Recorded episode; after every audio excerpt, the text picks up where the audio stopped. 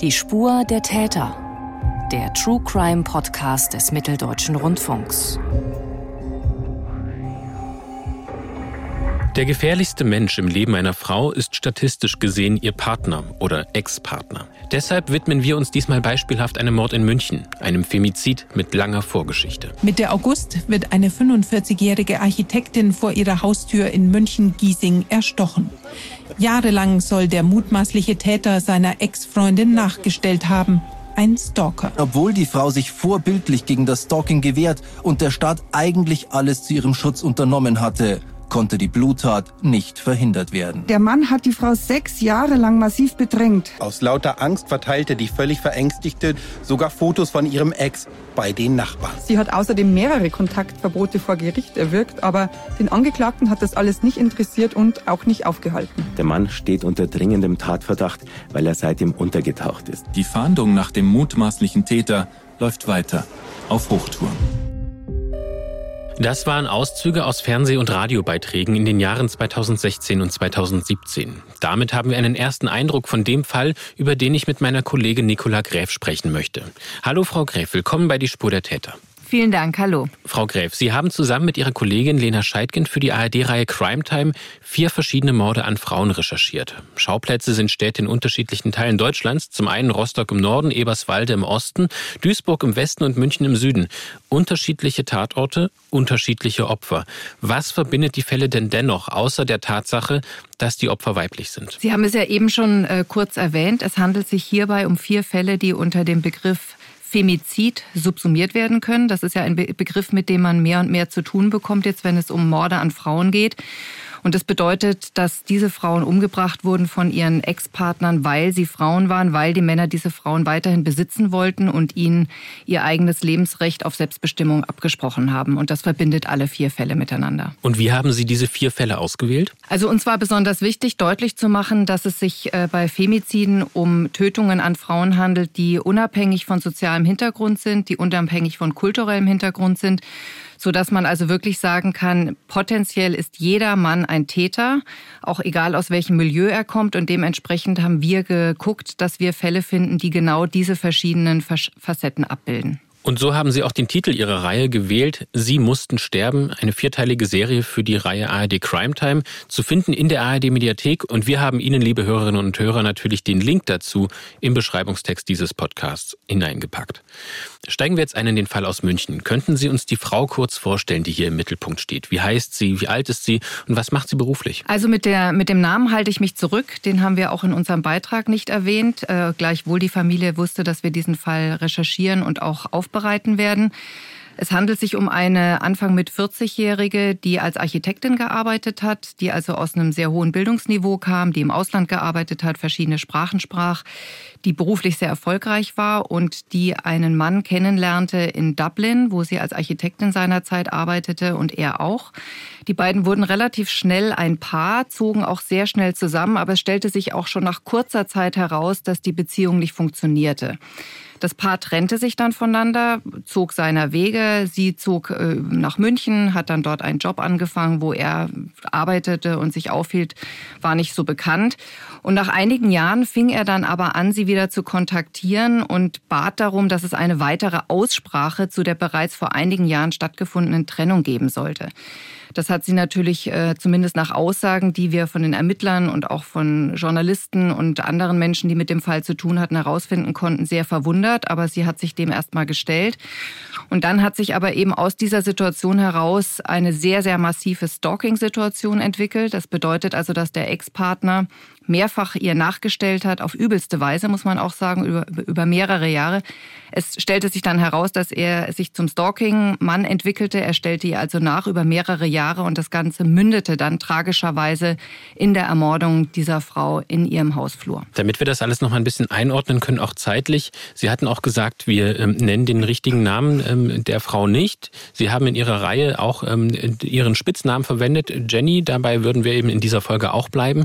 In welchem Zeitraum spielt sich das Ganze ab? Also wie lang ging die Beziehung? Wann ging das los? Wann fing das Stalking an? Können Sie das nochmal einordnen? Ja, also die Ermordung hat ja 2016 stattgefunden und das Stalking ging also über einen Zeitraum von vier Jahren und ähm, bedeutet also, dass zwei Jahre vor diesen vier Jahren diese Trennung schon bereits stattgefunden hatte. Also das heißt, man muss sich das so vorstellen, dass es eben über einen Zeitraum letzten Endes sich hinzog, bevor es dann zu der Tat kam, der über viele Jahre stattfand und der auch sehr überraschend stattfand, weil die Trennung ja bereits stattgefunden hatte. Normalerweise kennt man das aus Stalking-Fällen ja eher so, dass tatsächlich der Täter sich der Frau entweder in der Trennungsphase oder direkt nach der Trennungsphase ähm, auf diese Weise nähert und ihr nachstellt.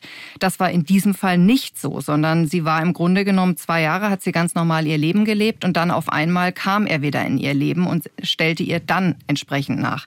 Also das heißt, das Prozedere, bis es zu der Tat kam, war in diesem Fall eher ungewöhnlich. Gleichwohl war es dann ein wirklich grauenhaftes, sich zuspitzendes Momentum, denn am Anfang fing es eben noch an mit wir müssen uns aussprechen. Dann haben sie sich getroffen, dann setzte er mit E-Mails nach, äh, dann setzte er mit allen möglichen ich sage jetzt mal fast schon üblichen Stalking-Situationen nach, dass er ihr auflauerte, dass er die Luft aus dem Fahrrad ließ, ähm, dass er immer präsenter wurde, dass er am Arbeitsplatz anrief, dass er ihre Familie kontaktierte. Also es ähm, subsumierte sich immer mehr wirklich äh, auf eine ganz fürchterliche Bedrängungssituation hin, die dann eben tragischerweise in diesem Mord mündete. Und um nochmal auf dieses Jahr 2012, auf diesen Start dieses Stalkings zurückzukommen, gibt es einen Anlass dafür, dass eben er dann in diesem Jahr wieder den Kontakt gesucht hat, nachdem er ja zwischendurch auch schon wieder andere Beziehungen hatte? Also eigentlich, das waren zwei komplett getrennte Leben davor. Also man kann das eigentlich nicht genau beantworten. Wir hatten ja uns bewusst für diese Serie auch entschieden, nicht mit den Tätern zu sprechen. Das war eine ganz bewusste Entscheidung, weil es uns wichtig war, die Opfer in den Vordergrund zu stellen.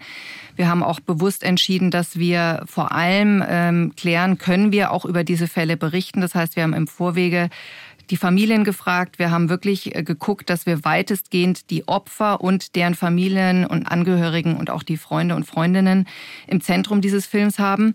Und es gab da nur Vermutungen. Also die Anwältin, die als Opferanwältin beziehungsweise als Stalking-Anwältin äh, Antje Brandes äh, diese Frau betreut hat, hat eben gesagt, dass sie vermutet, dass in diesen zwei Jahren der Täter eine andere Beziehung oder andere Beziehungen hatte. Das weiß man nicht so genau. Und dass er dann offenbar in einem Zustand des Single-Daseins oder eben auch der Trennungen, äh, die mit den anderen Frauen oder einer anderen Frau, das weiß man nicht so genau, stattgefunden hat, wieder sich erinnert hat offenbar. Also so vermutete sie das und so haben wir das dann auch in dem Fall nochmal äh, dargestellt und kontaktierte sie dann wieder im Sinne von, wir waren doch mal ein Paar und ich möchte gerne wissen, warum wir uns eigentlich getrennt haben, obwohl das alles klar war und auch eindeutig formuliert war und dass es da auch kein Interesse seitens der Frau gab, wieder zurückzukehren. Wie reagierte denn Jenny dann auf diese Kontaktaufnahme durch ihren Ex-Partner? Also wenn man das jetzt äh, journalistisch sagt, muss man fast sagen, oder juristisch sagt, hat sie hochprofessionell reagiert. Also genau so, wie es eigentlich Opfer von Stalking tun sollen. Also am Anfang hat sie sich noch eingelassen, als sie noch nicht wusste, dass sich das eben so zuspitzen würde, hat auch tatsächlich die Aussprache mit ihm gesucht, ähm, beziehungsweise ist dem nachgekommen. Ähm, das hat ihm aber nicht gereicht. Es folgten dann immer wieder sukzessive viele E-Mails, die hat sie am Anfang auch noch beantwortet. Die wurden aber immer massiver und er hat auch nicht akzeptiert, wie das in klassischen Stalking-Fällen eben auch der Fall ist, dass sie diese Trennung möchte, dass sie keinen Kontakt mehr möchte. Sie hat ihn ganz klar und offensiv darum gebeten, diesen Kontakt abzubrechen. Ähm, sie hat es sehr höflich und äh, sehr neutral gemacht. Also sie war vom Typ her, sie war asiatischer, äh, hatte einen asiatischen Hintergrund, war so ein sehr ausgeglichener, wie sie geschildert wird, sehr ausgeglichener, sehr konzentrierter, sehr höflicher Mensch. Und als es dann immer schlimmer wurde, ist sie dann tatsächlich eben in die Beratung gegangen zu dieser Anwältin Antje Brandes, die darauf ähm, spezialisiert ist in München. Und die hat sie dann im Grunde genommen juristisch betreut und das führte dann eben auch zu einem ersten juristischen Verfahren, zu einer ähm, mit dem Gewaltschutzgesetz. Also es gab dann auch ein Annäherungsverbot. Das wurde dann ja, wie es eben immer ist, für einen bestimmten Zeitraum ausgesprochen. Dem ist er auch nachgekommen. Das heißt, es gab einen kurzen Zeitraum, in dem sie tatsächlich auch frei davon war. Aber diese Gewaltschutzgesetze und dann auch diese Annäherungsverbote, die laufen eben irgendwann auch aus. Und so war das auch hier der Fall.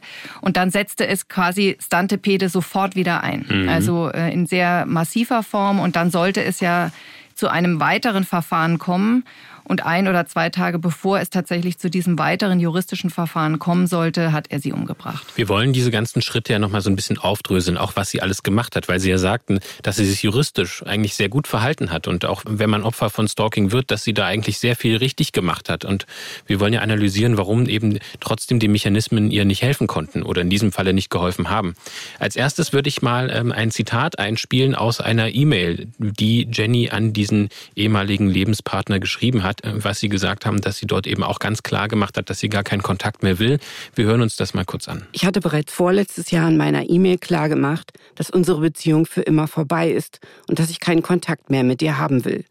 Ein Gespräch will ich auch nicht, da wir bereits zur Genüge über unsere Beziehung und die Gründe für das Scheitern gesprochen haben. Bitte respektiere das, lass endlich los und kontaktiere mich in Zukunft nicht mehr. Ich sehe das Abblocken jeglichen Kontakts als einzige Möglichkeit, dir klarzumachen, dass es endgültig zu Ende ist. Sonst kapierst du es ewig nicht. Und wenn es dir schlecht geht, das rechtfertigt nicht, dass du mich hineinziehst gegen meinen Willen. Wie interpretieren Sie denn diese Nachricht von Jenny? Das ist eine ganz klare Aussage, die darauf hindeutet, nicht nur hindeutet, sondern die ganz deutlich macht, ich möchte keinen Kontakt mehr. Kontaktiere mich nicht, lass mich in Ruhe, wir sind getrennt, ich möchte keinen Kontakt und bitte lass mich entsprechend auch mein Leben leben. Mhm. Aber das hat er eben nicht akzeptiert.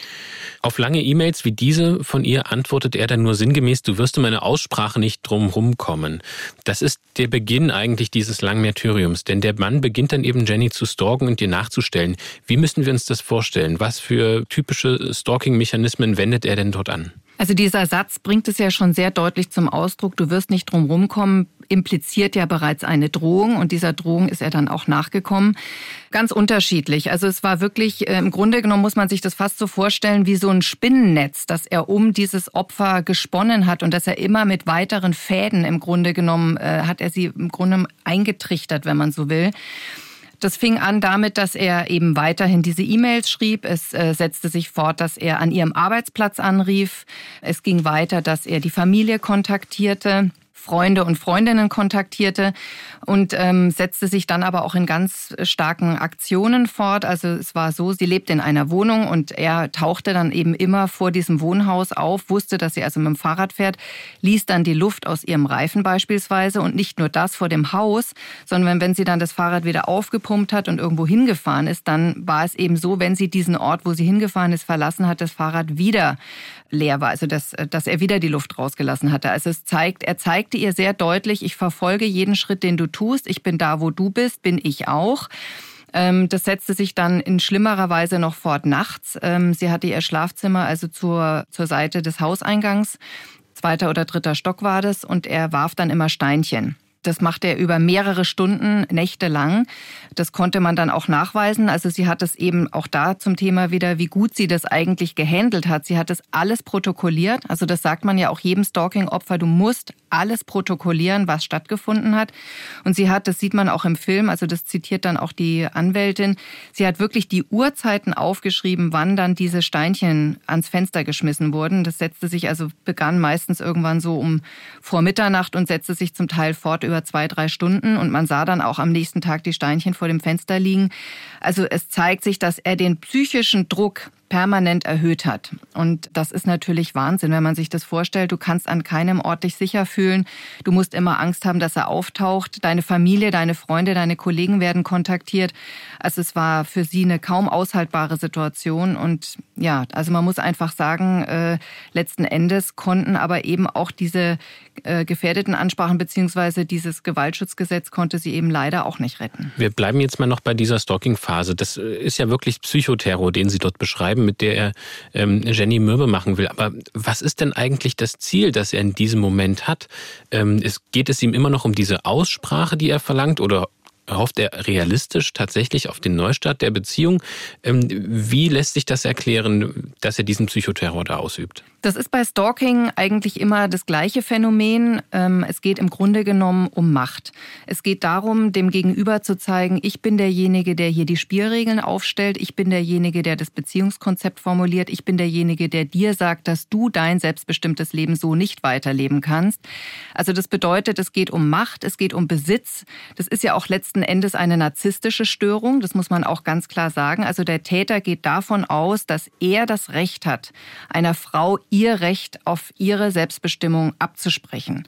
Und dementsprechend äh, ist es natürlich eine Form von, wie soll ich sagen, Realitätsverlust natürlich auch. Ähm, das ist eben auch das Schwierige, also warum man ja auch Stalking-Opfern eben ganz klar ähm, vermittelt, du musst den Kontakt abbrechen, lass dich auf keine Diskussion mehr ein, weil das ist völlig sinnlos. Denn man wird mit diesen Arten, dieser Art von Diskussionsoffenheit, die sie ja auch am Anfang noch hatte, wird man diese Täter nicht erreichen. Die sind im Grunde genommen erst dann zufrieden, wenn sie diesen Besitz für den sie eben diese Frau auch äh, stalken, wieder in ihren Besitz gebracht haben. Erst dann sind sie zufrieden und würden dann wahrscheinlich logischerweise auch aufhören. Aber darum geht es ja eben, dass die Frauen eben genau diese Beziehung nicht mehr möchten. Hm. Und jetzt geht es darum, wie Jenny eben darauf reagiert. Sie haben gesagt, es gibt zuerst diese E-Mails, es gibt also noch am Anfang den Versuch einer Erklärung durch den leichten Kontakt, den sie aber eigentlich auch unterbrechen will. Das alles funktioniert natürlich nicht und er stellt ihr weiterhin nach und terrorisiert sie. Als als selbstbewusste und gebildete Frau wird sie eben diese Demütigung ja nicht weiter hinnehmen. Was unternimmt sie ganz konkret? Und Sie hatten es auch schon angesprochen, sie unternimmt vieles, was genauso auch empfohlen ist. Können Sie uns mal schildern, was dann das richtige Verhalten in diesem Falle auch war? Also sie ist auf jeden Fall insofern ähm, die Frau gewesen, die das Ganze wirklich konkret angegangen ist. Sie ist einmal zur Anwältin gegangen, das ist eben ganz wichtig. Sie ist zur Polizei gegangen und darüber hinaus, also das ist das, was ich auch vorhin schon sagte, es ist eben wichtig, dass diese ganzen Verhaltensweisen auch protokolliert werden von den Opfern, damit auch nachgewiesen werden kann, über welche Zeiträume diese Sachen stattfinden, diese Nachstellungen stattfinden, in welcher Qualität, um das, diesen etwas äh, komischen Begriff in dem Zusammenhang zu benutzen, diese Nachstellungen sich dann auch gesteigert haben. Das ist fast immer der Fall.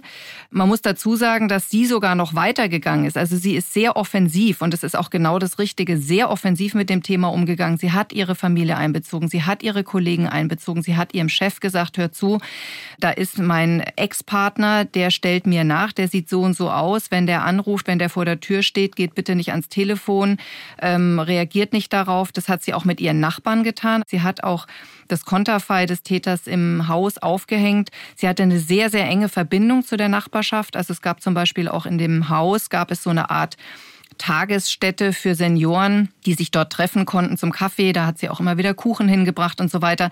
Also jeder im Haus äh, war informiert darüber, dass es diesen Mann gibt. Und das ist das Beste, was man natürlich tun kann, weil man dann auch sicherstellt, dass es eben potenziell auch Zeugen geben könnte, die von diesen Nachstellungen mitbekommen und die, die dann entsprechend auch äh, protokollieren könnten. Mhm. Also sie hat wirklich alles gemacht, was geht. Und gerade auch mit dem Kontakt zum Opferschutz der Münchner Polizei hat sie natürlich auch einen wichtigen Schritt getan und damit ist sie zunächst oder scheint es so, erstmal erfolgreich, wie auch Rechtsanwältin Antje Brandes erklärt. Es gab dann einen Gewaltschutzbeschluss, also ein sogenanntes Kontaktverbot nach Gewaltschutzgesetz. Und das wurde dann auch tatsächlich verlängert, um ihm die Grenze aufzuzeigen. Soweit ich mich erinnere, hat er sich zwischendurch an dieses Kontaktverbot auch gehalten, aber das läuft halt dann auch irgendwann aus und dann ging es aber tatsächlich nahtlos weiter und zwar wieder in einem steigenden Fall. Jenny erwirkt zwischen 2012 und 2014 mehrere Kontaktverbote gegen ihren Stalker, doch ohne nachhaltigen Erfolg, wie Frau Brandes eben auch gerade erklärt. Denn auch in den Jahren danach geht das Stalking weiter. Auf die lange Zeitspanne, in der Jenny Opfer dieser Nachstellungen ist, weist auch Staatsanwalt Laurent Lafleur hin. Man muss sich das, glaube ich, immer wieder bewusst machen. Das sind vier Jahre. Das ist äh, auch im Leben eines erwachsenen Menschen ist das ein, ein ganz erheblicher Zeitraum, in dem diese Frau massiv gelitten hat. All diese Maßnahmen, all die Hilfe, die Jenny bekommt und all die Hilfe, die sie sich auch aktiv sucht, weil sie eben ja sehr offensiv damit umgeht, die helfen ihr jedoch nicht, von diesem Stalker wegzukommen, sondern es wird alles noch viel schlimmer. Und wir reden jetzt über den 16. August 2016. Dort wird Jenny angegriffen. Was spielt sich an diesem 16. August in und vor dem Wohnhaus im Münchner Stadtteil Obergiesing von Jenny ab? Es war ein ganz normaler Tag. Die Tat hat auch am Tag stattgefunden. Jenny wollte aus dem Haus gehen, hat den Müll zum äh, Müll gebracht. Da gab es so ein kleines Müllhaus äh, vor dem Haus, wo die Mülltonnen standen. Wollte dann ihr Fahrrad holen, ist nochmal in den Hausflur zurückgekehrt und wird dann von dem Täter direkt im Hausflur angegriffen. Der Täter sticht mit einem großen Messer mehrfach, also wirklich Es waren, ich glaube, 16, 17, 18 Messerstiche auf sie ein und sie liegt im Hausflur, schreit um Hilfe. Es muss wirklich ein furchtbares Szenario gewesen sein, das dazu führt, dass dann sogar noch ein Nachbar hört die Schreie, also springt in die Situation rein, der Täter flieht, der Nachbar versucht noch, reißt sich also wirklich äh, sprichwörtlich die Jacke vom Körper, versucht diese Stichwunden irgendwie zurückzuhalten, dass kein Blut weiter ausfließt. Der Krankenwagen wird gerufen, der ist auch in wenigen Minuten da, aber es ist dann de facto so, dass es so viele Messerstiche waren, dass also Jenny im Hausflur dann eben auch stirbt, also verblutet und stirbt. Zu viele innere Organe, zu viele Organe sind auch durch diese Messerstiche, auch Arterien getroffen worden. Und der Täter ist dann flüchtig. Und die Polizei ist eben auch sehr, sehr schnell vor Ort mit einem großen Team. Die Situation ist natürlich eine totale Katastrophe. Also es kriegen eben sehr viele Nachbarn auch mit, auch Nachbarn, die Jenny auch kannten. Das Ganze wird dann zu einem Tatort, der auch abgesperrt wird natürlich. Ihre Leiche wird dann relativ schnell vom Krankenwagen, also die Rettungssanitäter sind sehr schnell vor Ort. Äh, ihr Tod wird festgestellt. Und dann ist eben die große Frage, was jetzt? Der Täter ist flüchtig. Und dann beginnt die Ermittlungsarbeit. Und wie sich die Lage vor Ort für die Polizei beim Eintreffen darstellt, das schildert Ermittler Matthias Heidmann. Es war ein Dienstag ähm, im August als dann die Mitteilung kam, dass sich da vor wenigen Augenblicken ein Tötungsdelikt in München-Giesing ereignet hatte. Als wir dann vor Ort waren, von dem Eingangsbereich, wo die Tat war, da war dann sehr großflächig Blut zu sehen und halt in der Ecke dann dieses Messer und ist da offensichtlich liegen gelassen worden. Um die Spuren ungestört sichern zu können, baut die Polizei vor der Haustür ein Zelt und ein paar Sichtschutzzäune auf.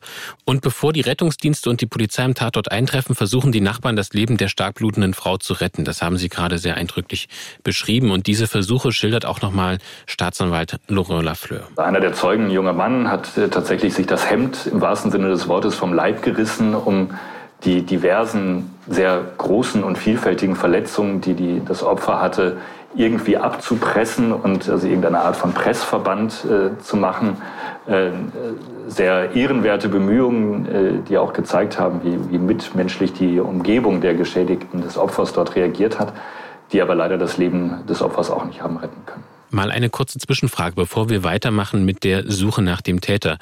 Wie hat denn auch Frau Brandes und die anderen Gesprächspartner, mit denen Sie gesprochen haben, wie haben die denn darauf reagiert, dass eben Jenny so viel Hilfe in Anspruch genommen hat und so viel getan hat gegen ihren Stalker und am Ende dann sie doch umgebracht wurde. Wie haben Sie diesen Moment beschrieben, so im Nachgang? Also Antje Brandes, äh, die eine sehr engagierte Anwältin ist, gerade wenn es um die Rechte von Frauen geht oder auch Gewalttaten gegen Frauen, die war wirklich in der Schockstarre. Also ich fand das wirklich beeindruckend insofern, als dass man ja normalerweise, wenn man mit Anwälten spricht oder mit Menschen, die aus der Justiz kommen, die sind ja durchaus ähm, auch sehr konzentriert und haben oft auch so eine justiziable Sprache und äh, haben auch eine gewisse Distanz. Das ist ja auch wichtig, das brauchen sie ja auch für ihren Beruf. Aber gerade die Tatsache, dass sie eben Jenny beraten hatte und dass sie mitbekommen hat, dass nach dem Kontaktverbot das Ganze sich wieder steigerte. Und am schlimmsten war für sie, glaube ich, auch, dass eben ein oder zwei Tage nach der Tat sollte ein weiterer Gerichtsprozess stattfinden mit dem Täter. Und sie hatte tatsächlich am Tag vor der Tat noch mit Jenny telefoniert und hatte mit ihr das nochmal durchgesprochen, hat ihr auch nochmal Tipps gegeben, wie sie sich dann vor Gericht verhalten soll. Also da war einfach auch eine Situation da, dass sie eine Art von Verantwortung natürlich auch gespürt hat. Das ist ja auch richtig als Anwältin, das ist ja auch ihr Beruf.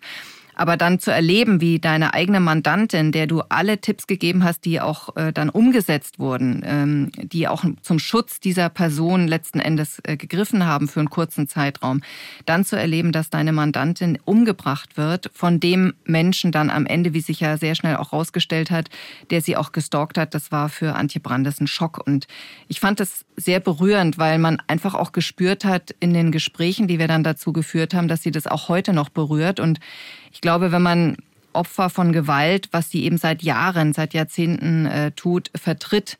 Und dann trotzdem gibt es eben immer den Fall, den einen Fall, der dich wirklich auch ein Leben lang begleiten kann. Und das kennen wir ja auch aus unserer journalistischen Arbeit. Wir machen ja viele, wir begleiten Fälle, wir, wir haben viele Themen, die wir machen, aber es gibt doch immer wieder die ein, zwei Situationen, wo man sagt, das ist einfach so furchtbar und es ist so wenig nachvollziehbar und es ist so schlimm, dass man letzten Endes dann auch am Ende eine Frau nicht schützen kann, obwohl die Gesetzeslage dafür eigentlich ja geschaffen wurde das war wirklich, äh, also ist auch mir ganz schön an die, äh, unter die Haut gegangen, muss ich sagen. Hm, das ist verständlich.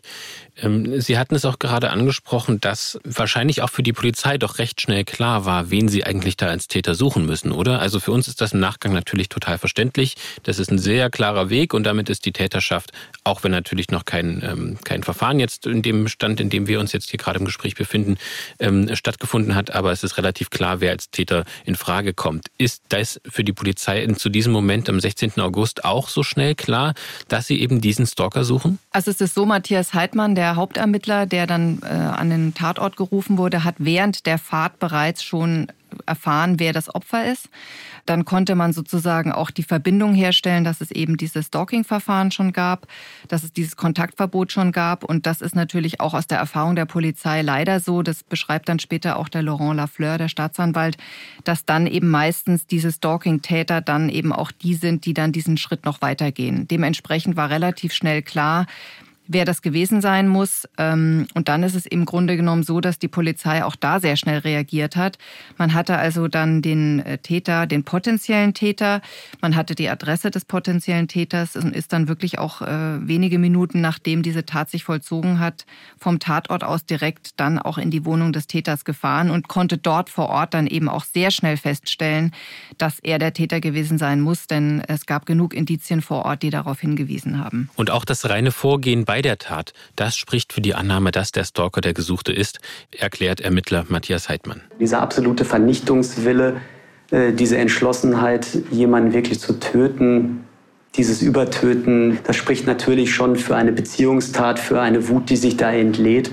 Äh, dass wenn man sich dazu entschieden hat, jetzt diesen Weg zu gehen, das dann auch äh, definitiv zu beenden. Jetzt wollen wir mal, bevor wir weiter mit den Ermittlungen nach diesem Stalker, nach diesem Täter machen, wollen wir uns mal den Kriminalitätsbereich Femizide etwas genauer ansehen. Es ist erstmal ein Begriff. Als Erfinderin dieses Wortes gilt die südafrikanische Soziologin Diana Russell und sie schlug 1976 vor, den Begriff Femicide immer dann zu verwenden, wenn Frauen aufgrund ihres Geschlechts umgebracht werden. Gebildet wird das Wort aus dem lateinischen Femina für Frau und Sidere für töten. Tötung an Frauen, weil sie Frauen sind. Das ist ja noch sehr allgemein.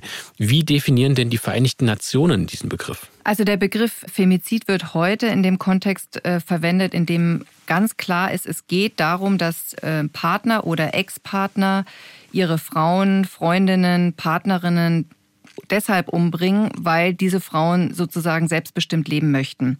Ganz oft ist der Femizid eben dann auch in einem Kontext von einer Trennung und das es gibt so einen Satz, der den Femizid im Grunde genommen immer sehr deutlich zusammenführt. Wenn ich dich nicht haben kann, dann auch kein anderer. Und ähm, das heißt, diese Besitzanspruch, diese archaischen Geschlechterrollen, die diese Männer dann eben mit den Frauen auch ähm, gewaltsam durchsetzen wollen, die führen eben dazu, dass man sich auf diesen Begriff so verständigt hat. Und dieser Begriff Femizid, der wird auch immer mal wieder kritisiert, weil er doch zu unscharf sei und weil er Taten auch pauschalisiere, sowohl Täter als auch Opfer. Wie haben Sie das denn in Ihrer Doku-Reihe gelöst? Wie sind Sie mit diesem Begriff umgegangen, ähm, auch um möglichst viele Facetten von Femiziden abbilden zu können, die ja dann doch in den Fällen unterschiedlich gelagert sein können? Also uns war es erstmal wichtig, dass dieser Begriff in jedem äh, Fall, also in jeder Episode tatsächlich thematisiert wird.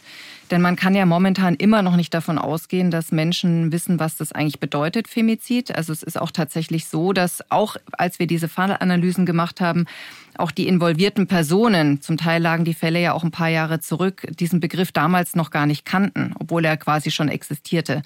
Und man muss eben diesen Facettenreichtum sehen. Also einmal, was alle Fälle bündelt, und das ist auch wichtig, das haben wir auch in allen Fällen zum Ausdruck gebracht, ist eben dieses, wenn ich dich nicht haben kann, dann auch kein anderer. Dieser Satz fällt mehr oder weniger auch in jeder Episode.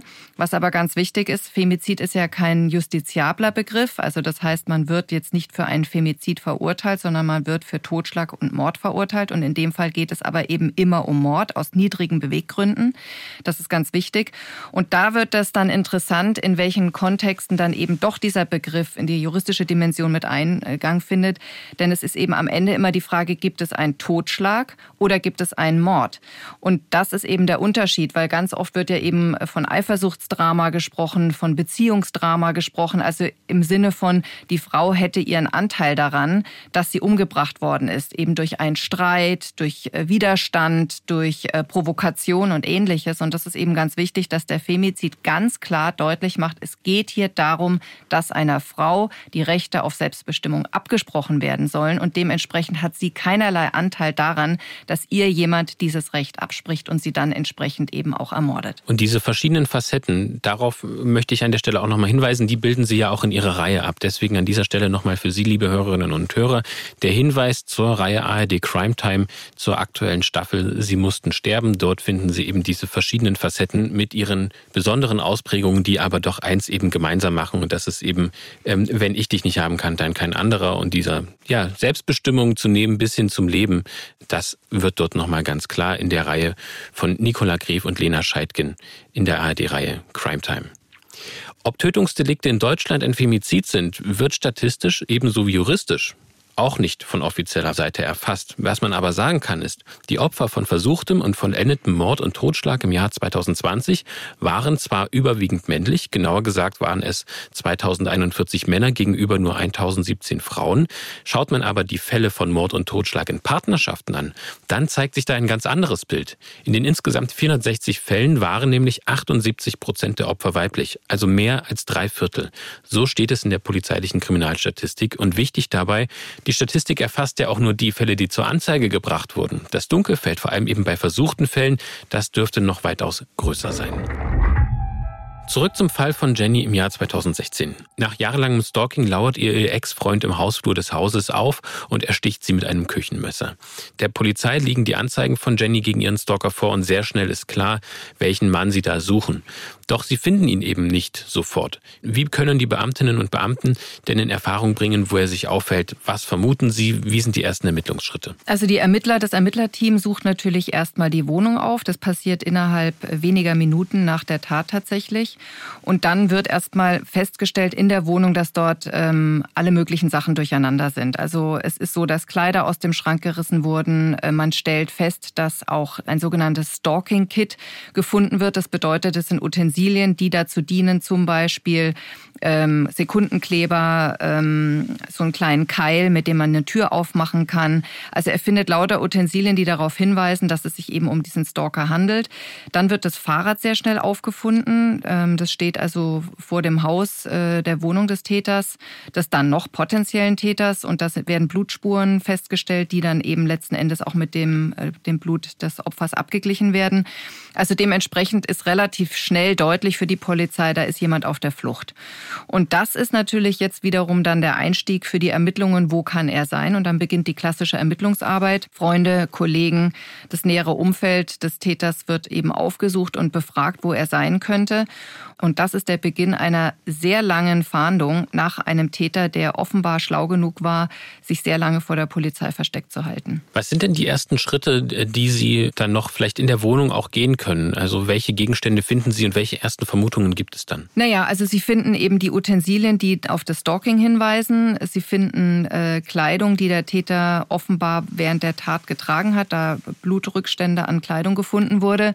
Und Sie finden eben dieses Fahrrad und es wird eben sehr deutlich, dass da offenbar mit großer Hektik Sachen zusammengesucht worden sind und diese Wohnung eben leer ist.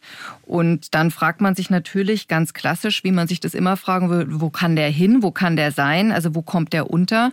Und ähm, dann stellt sich relativ schnell raus, dass es eben zwei unterschiedliche Herangehensweisen des Täters gab, die auch darauf hindeuten, dass er diese Tat geplant haben muss. Denn zum einen gab es dann relativ schnell die Klarheit, ach eigentlich müsste er ja zu diesem Gerichtsverfahren, das noch ansteht. Es ist auch tatsächlich so, dass die Polizei dann zwei Tage später, als dieses Gerichtsverfahren stattfinden soll, vor Ort ist, aber da taucht der Täter natürlich nicht auf.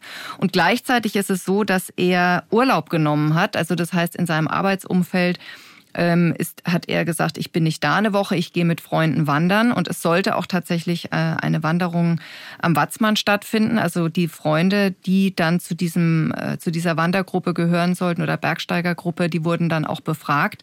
Und es hat dann zur Folge gehabt, dass es einen relativ ähm, aufwendigen Einsatz gab tatsächlich, denn man hat dann vermutet, dass er möglicherweise mit dieser Gruppe noch unterwegs ist und hat äh, dann tatsächlich mit einem Sondereinsatzkommando ist man an diese Stelle gefahren, wo man vermutet, vermutet hat, dass man ihn da finden könnte in der Gruppe und hat ihn aber dann auch dort nicht gefunden. Das heißt, die Freunde haben dann gesagt, nö, wieso? Also der äh, hatte doch gesagt, dass er arbeiten muss. Bei der Arbeitsstelle hat er gesagt, ich nehme Urlaub.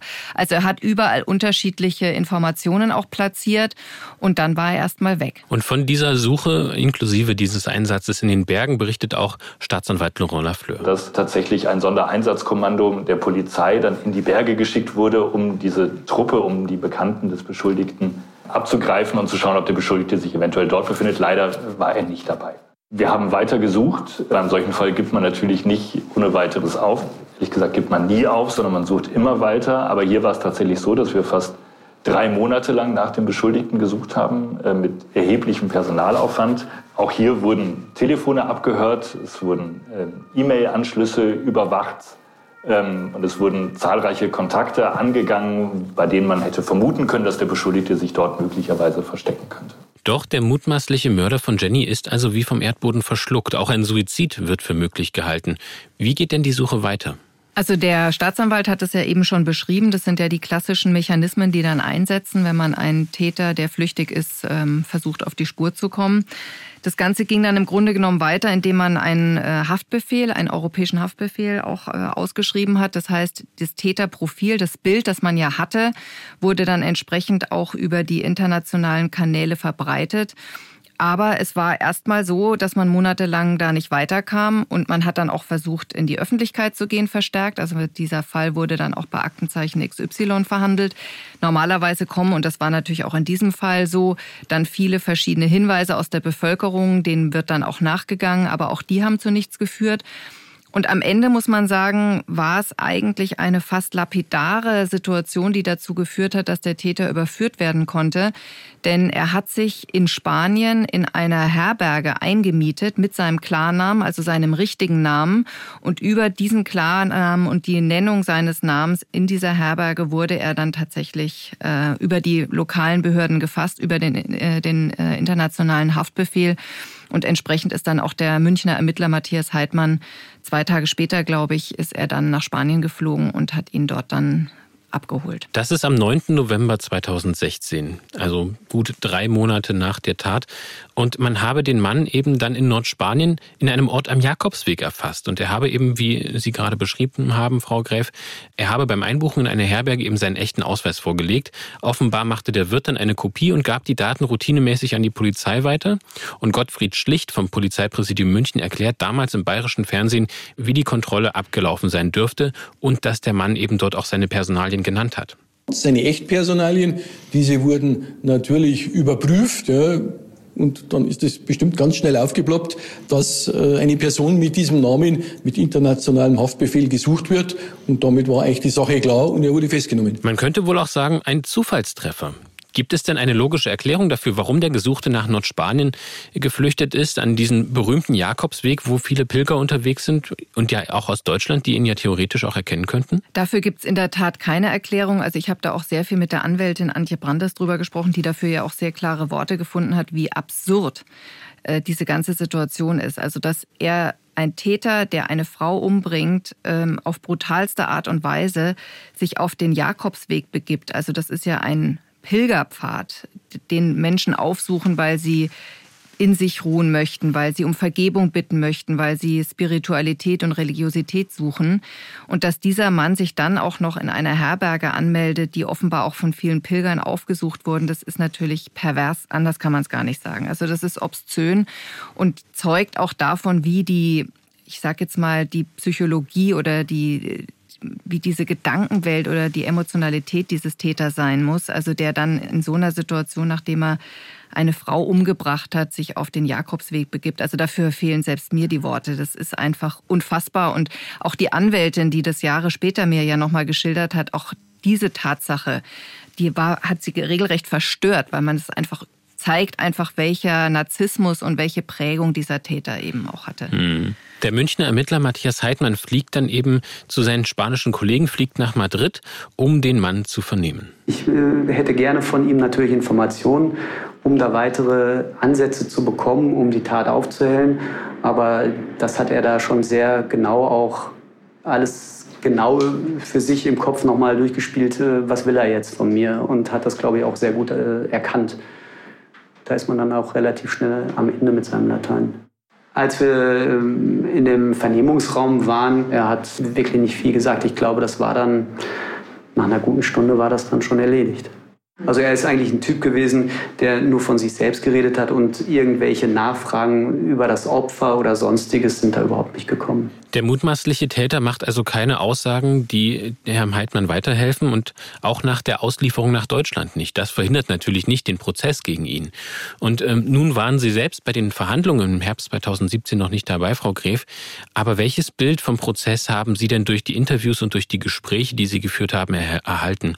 Wie verhält sich der Mann vor Gericht und wie läuft dieser Prozess auch mit Blick auf Jenny, auf das Opfer ab?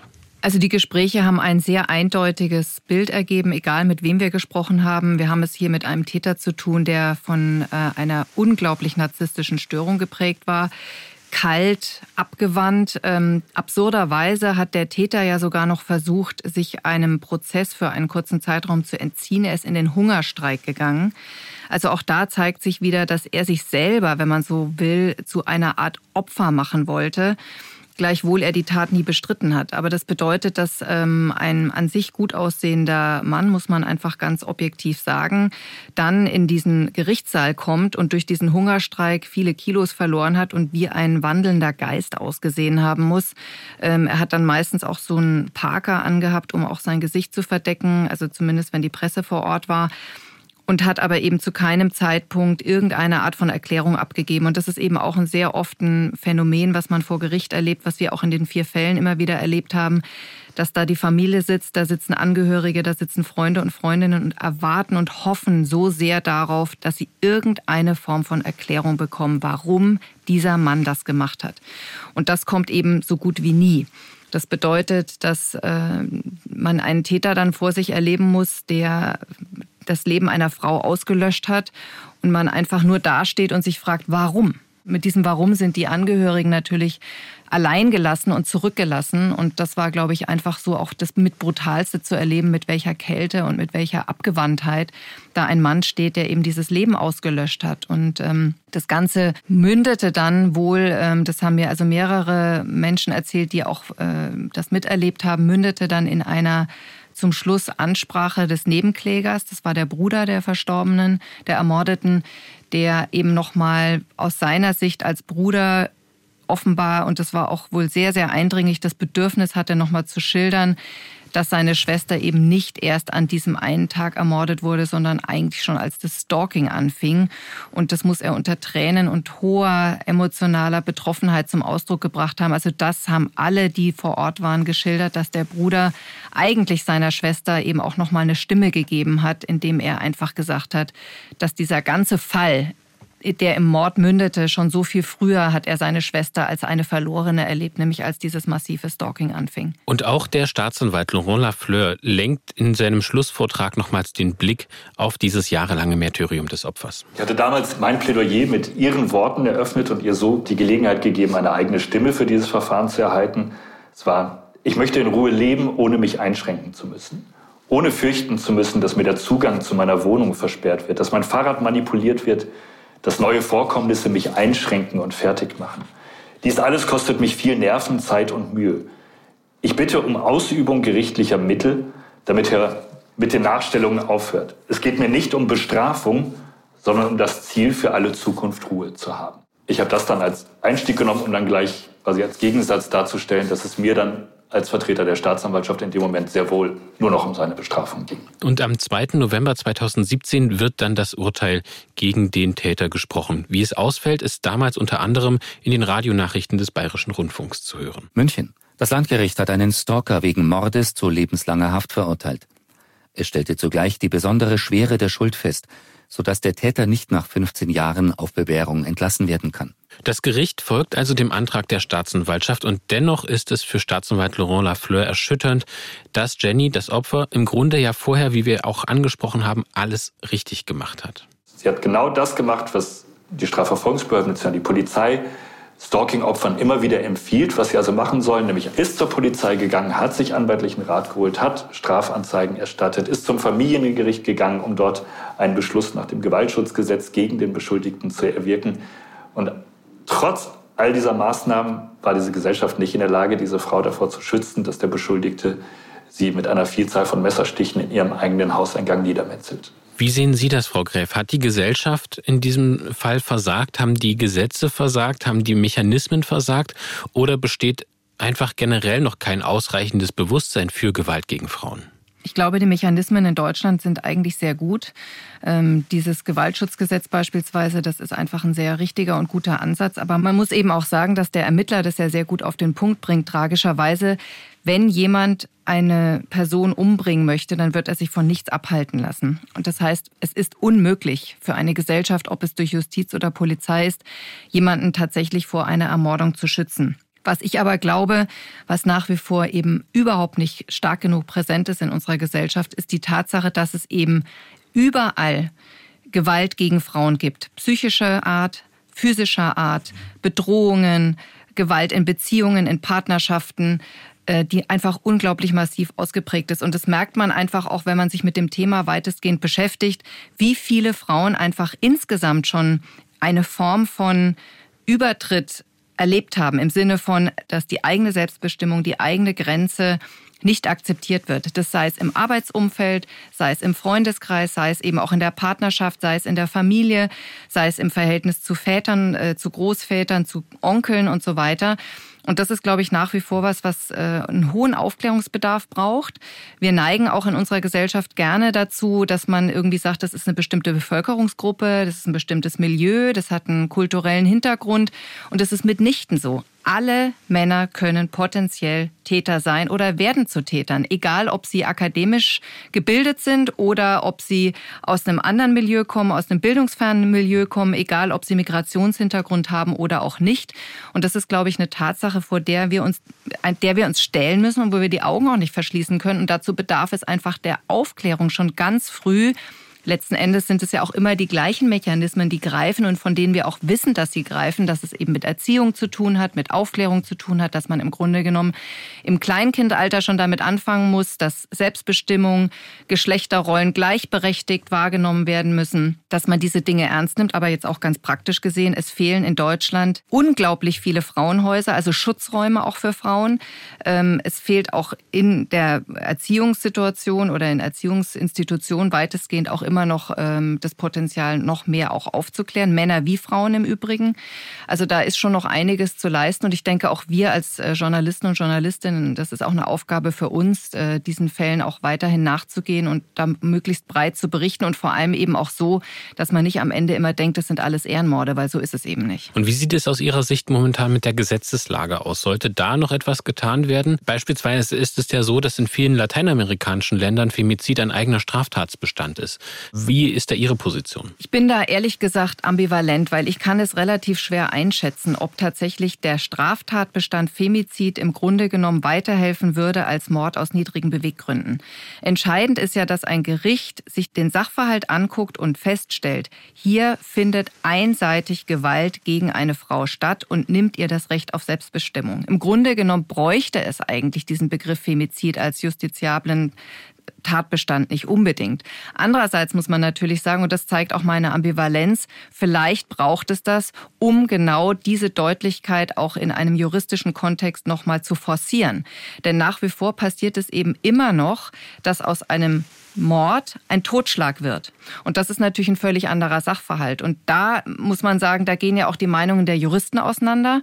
Ähm, das ist, es gibt Menschen, die sagen, ähm, es gibt Anwälte, die sagen und Anwältinnen, wir brauchen diesen Begriff, um genau auch diese Differenz zwischen Mord und Totschlag nochmal deutlich zu machen im Kontext von Gewalt gegen Frauen. Und es gibt eben andere, die sagen, eigentlich reicht das aus, was wir haben. Aber entsprechend müssten dann natürlich auch die Richter und Richterinnen danach beurteilen. Also von daher Sie sehen es an meinem Hin und Her. Ich bin da tatsächlich etwas zwiegespalten. Frau Gräf, ich danke Ihnen sehr für Ihre Einschätzung und die Einblicke in die Recherche zu diesem Fall. Dieser Fall Jenny ist ja einer von vier Femiziden, mit denen Sie sich gemeinsam mit Ihrer Kollegin Lena Scheidkin intensiv beschäftigt haben. Zu sehen sind alle vier Folgen der Dokumentation Sie mussten sterben in der ARD Mediathek. Dafür haben Sie zahlreiche Menschen interviewt, die in verschiedenen Rollen mit den Opfern zu tun hatten. Und der Titel der Reihe lautet ARD Crime Time. In unseren Shownotes gibt es den Link dorthin. Vielen Dank, Frau Gräf. Ich danke Ihnen. Liebe Hörerinnen und Hörer, wenn Ihnen diese Podcast-Folge von Die Spur der Täter gefallen hat, dann abonnieren Sie uns gerne. Dann verpassen Sie auch nicht unsere nächste Episode am 2. Dezember. Und bei Fragen und Rückmeldungen würden wir uns über eine E-Mail von Ihnen freuen. Unsere Adresse lautet die-spur-der-täter mit ae.mdr.de. Weil diese E-Mail-Adresse so kompliziert ist, packen wir sie auch noch mit in unsere Shownotes. Mein Name ist Mathis Kiesig. Vorbereitet hat diese Episode mein Kollege David Kopp und produziert wurde sie von Ingo Naumann. Vielen Dank fürs Zuhören und bis zum nächsten Mal. Sie hörten den True Crime Podcast Die Spur der Täter. Eine Produktion des Mitteldeutschen Rundfunks.